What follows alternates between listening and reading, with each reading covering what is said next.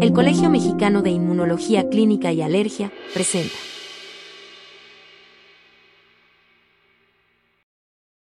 Hola, bienvenidos a esta cápsula informativa, el regreso a clases 100% presenciales, la inmunoprotección en pacientes escolares. Es organizada por el Colegio Mexicano de Inmunología Clínica y Alergia y el Laboratorio Farmacéutico Merck. Hoy tenemos la oportunidad de charlar con la doctora Aurora Alejandra Chávez García. Ella es especialista en pediatría con subespecialidad en alergia e inmunología clínica por el Instituto Mexicano del Seguro Social del Hospital de Especialidades Siglo XXI. Está certificada por el Consejo Mexicano de Inmunología Clínica y Alergia y por el Consejo Mexicano de Certificación en Pediatría.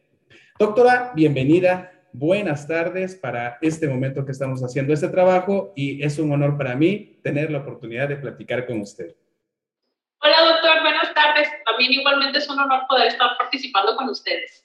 Y me encanta que toquemos el tema del regreso a clases porque, claro, ya es muy necesario y sobre todo la pregunta que nos hacen los padres. ¿Es un buen momento para que regresen y cómo lo puedo proteger o cómo puedo hacer para que se sienta más protegido el niño y yo como padre más tranquilo?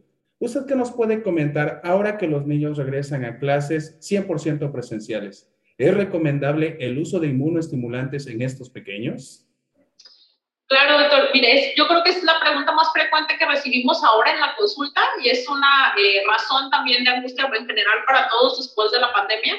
Y sí, claro, creo que independientemente de lo que hemos estado viviendo ahora con el COVID, la protección al regreso a clases es súper importante porque coincide con algo que todo el mundo sabemos y es las infecciones respiratorias de temporada.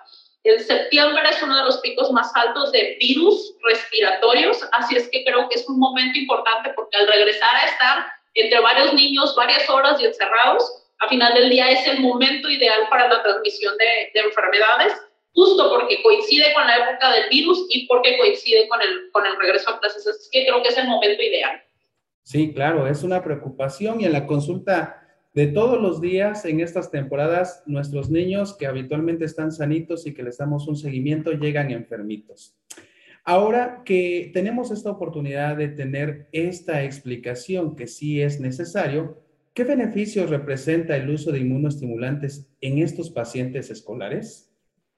Híjole, la verdad que hay muchísimos grandes beneficios. Obviamente el principal es disminuir el porcentaje de infecciones respiratorias que también por ende pues nos va a disminuir la, ausencia escolar y el uso de antibióticos, que yo creo que es algo que nos preocupa también mucho a nosotros como médicos y a los padres. Así es que es una gran ventaja el estar utilizando este tipo de productos porque así vamos a ayudar a que el sistema inmunológico de nuestros pacientes esté al 100% y nos reduzca de forma significativa hasta más de un 40% las infecciones respiratorias y el uso de antibióticos, que yo creo que es algo que todos estamos buscando. Y precisamente la temporada invernal como que nos preocupa demasiado, pero a veces como que perdemos la dimensión y hay otro grupo de niños que en ciertas temporadas del año no son muy estrictos de que se nos enfermen y como que pueden tener como que una susceptibilidad para enfermar. ¿Se recomienda el uso de inmunoestimulantes solamente en etapa invernal o podemos utilizarlos en otros momentos?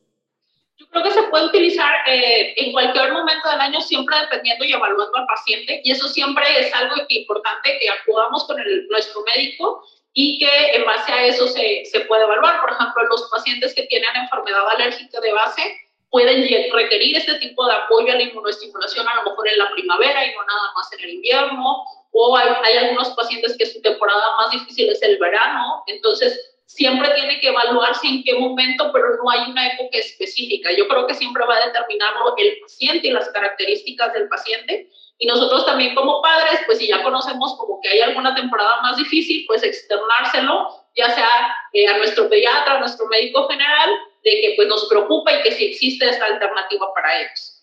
Claro. Ahora, nos enfrentamos a una situación muy interesante de repente los padres escuchan por muchos medios, por muchas personas, comentarios, chats, eh, foros abiertos en red, que existen muchas alternativas y la pregunta interesante es, ¿cuál es una buena alternativa que podría utilizar mi niño? ¿Cuáles son las principales diferencias entre los inmunoestimulantes disponibles? Híjole, esa pregunta está súper interesante y creo que más extensa de lo que debería. Uno, eh, tomar en cuenta que hay inmunoestimulantes sintéticos este, y los más comunes que son los lisados bacterianos y otros que también es algo que se utiliza comúnmente que son los probióticos, los prebióticos pero es importante que sepamos que específicamente los que han tenido y tienen más respaldo con respecto a que realmente reducen infecciones y los efectos del sistema inmunológico, principalmente son los lisados bacterianos. Dentro de estos también hay muchas marcas, muchas diferencias, pero siempre es importante que sepamos, uno, que dependiendo de cómo se preparan es el beneficio que vamos a tener.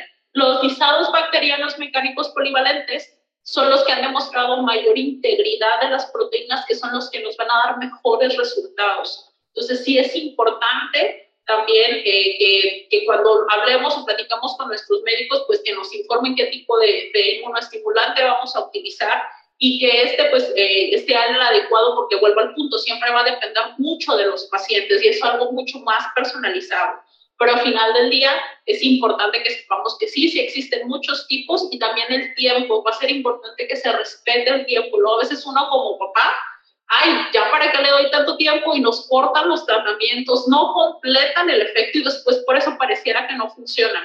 La realidad es que sirven, pero el hecho es que son por tres meses para que realmente tengan ese efecto en el sistema inmunológico y es importante el que respetemos las dosis y el tiempo. Entonces yo creo que esa es la gran tarea y el gran reto con los pacientes. Claro.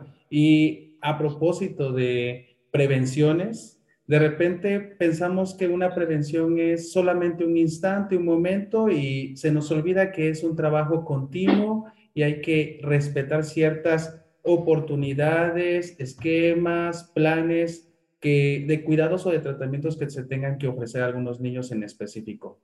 Pero a propósito de esto, entonces, ¿un inmunoestimulante puede administrarse en cuadro agudo? Lo ideal es que sean preventivos, es decir, antes de que se presente la enfermedad. De hecho, vuelvo al punto, la mayoría de los estimulantes, eh, su esquema básico es de tres meses.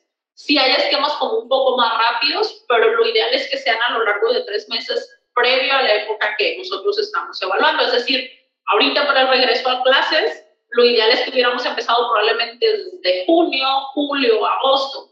Que no está mal si, por ejemplo, empezamos ahorita, agosto, septiembre, octubre, que como quiera ahí nos toca un poquito el otoño.